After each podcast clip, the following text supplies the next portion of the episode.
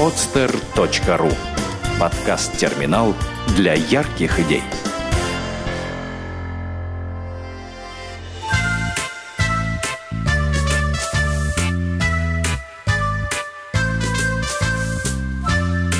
Кусочки фетра. Автор Юлия Полякова. В старом шкафу, на самой верхней полке в дальнем углу, жили-поживали кусочки фетра. Все родные братья, дружные и веселые. Часто, лежа рядом, они мечтали о том, кем станут. «Я обязательно стану детским пальтишком», — говорил самый старший брат, серый кусочек фетра. «Я ведь самый большой из нас всех. Меня будут надевать на прогулку, и я увижу белый свет, что проникает иногда через небольшую щелочку в шкаф. «А я стану сумочкой», — мечтательно отзывался братец помладше, светло-коричневого цвета. Такой миленькой, маленькой сумочкой, с вышитыми на ней цветами и птицами, с блестящими замочками. В меня будут класть разные необходимые мелочи и брать везде с собой. Вот будет здорово. Ну, а я стану шляпкой. Это уже еще меньший братец бирюзового цвета делился своими мыслями с остальными. Меня будут носить на голове, и я буду видеть далеко-далеко вокруг. Мимо меня будут пролетать птицы и петь свои песни. «Кошелечек», — робко шептал черный кусочек фетра. Он был маленьким и понимал, что многого из него не выйдет, а вот небольшой кошелек вполне. «Я стану кошелечком, с золотистым замочком, яркой вышивкой и множеством карманчиков для мелочи. В меня будут складывать монетки, которые станут звенеть на разные голоса, рассказывая мне, где побывали и что повидали. Может быть, это будут монетки из разных стран — тот-то я наслушаюсь удивительных историй. Черный братец был хоть и маленьким, но зато невероятным фантазером. «Пожалуй, что из меня может выйти неплохая тряпочка для полировки», рассуждал лежащий рядом с ним белый братец. «Пойду на службу к ювелиру. Стану помогать ему шлифовать драгоценные камни. Нет ничего важнее на свете, как дарить миру красоту. Отполированные мной — Камни будут сверкать, как звезды, и все станут ими восхищаться. А самый младший братец, ярко-алого цвета, только вздыхал. Он был настолько мал, что даже не представлял, на что мог бы сгодиться. «Разве что на то, чтобы мной выстлали дно какой-нибудь шкатулочки», иногда размышлял он сам с собой.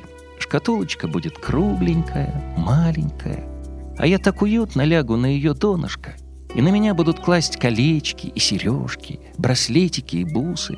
И, возможно, среди них будут даже те самые с камешками, отшлифованные моим белым братцем.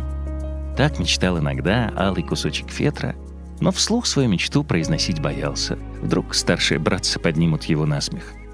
И вот однажды случилось так, что старый шкаф открыли и стали доставать из него все, что там лежало. «Ах!» — воскликнул кто-то. «Вы только посмотрите! Сколько здесь чудесных фетровых лоскуточков!» Братцы не верили своему счастью. Неужели кто-то все же заметил их, лежащих в углу самой верхней полки? Уж теперь-то все их мечты исполнятся, как они и загадывали. И тогда братцы, понимая, что могут разлучиться надолго, а то и навсегда, горячо поклялись никогда не забывать друг о друге, что бы с ними ни случилось.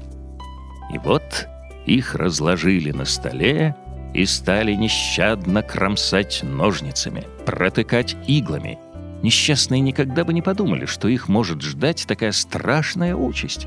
«Мы гибнем, гибнем!» В отчаянии думали они, наскоро прощаясь друг с другом, белым светом и своими мечтами, которым уже никогда не суждено было осуществиться — Сколько длилось выпавшее на их долю испытание, никто из братцев не знал. Они и сами были едва живы после случившегося с ними.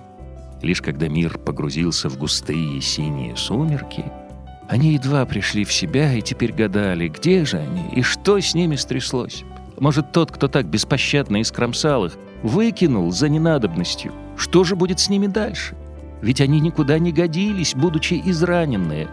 Трудно описать, какое отчаяние охватило наших фетровых братьев. Но что это?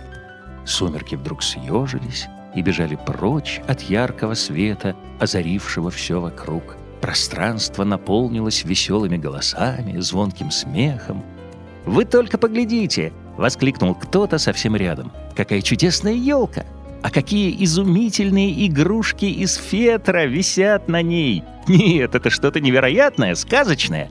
А я уж полагала, что старые кусочки фетра ни на что не годны больше, и их придется выкинуть. А теперь они будут радовать меня долгие годы. Услышав, что речь идет о них, братья решились, наконец, открыть глаза и осмотреться. Они были живы. Но с ними произошло что-то столь странное и необъяснимое, чего они и вообразить-то не могли, лежа на самой верхней полке в дальнем углу. Фетровые братцы смотрели во все глаза и никак не могли узнать друг друга. Кто-то весьма затейливо преобразил их, придав им необычную форму, наполнив их существование новым, неизвестным им ранее смыслом. Вместо пальтишка, сумочки, шляпки и прочих вещиц они обнаружили, что их превратили в умную сову с золотистыми глазами-бусинами, хитрого кота с шелковым бантиком на шейке, доброго дракона, расшитого серебристой нитью, грустного ангела с тюлевыми крыльями. Здесь был и благородный олень, и забавный гном, и принцесса в парчевом платье, и смешной снеговик вязаной шапочке и шарфике, и зайчик-трусишка, и серая мышь, и морская рыбка. Все они висели среди душистых еловых ветвей в окружении ярких огоньков, весело скачущих с одной ветви на другую. Братцы вдруг поняли, что теперь они никогда уже не разлучатся друг с другом. Останутся вместе на ветвях праздничной елки, а потом, когда праздник пройдет, их бережно снимут и уберут в большую коробку, где они будут все вместе ждать следующего праздника. «Подумать только!» — изумленно прошептали они, переглядываясь между собой, когда пришли в себя. «Мы и мечтать о таком не могли, пока лежали на верхней полке в самом дальнем углу. Что ни говори, а иногда стоит поступиться своими мечтами ради чего-то нового» несущего радость тебе и всем вокруг. Сделано на podster.ru Скачать другие выпуски подкаста вы можете на podster.ru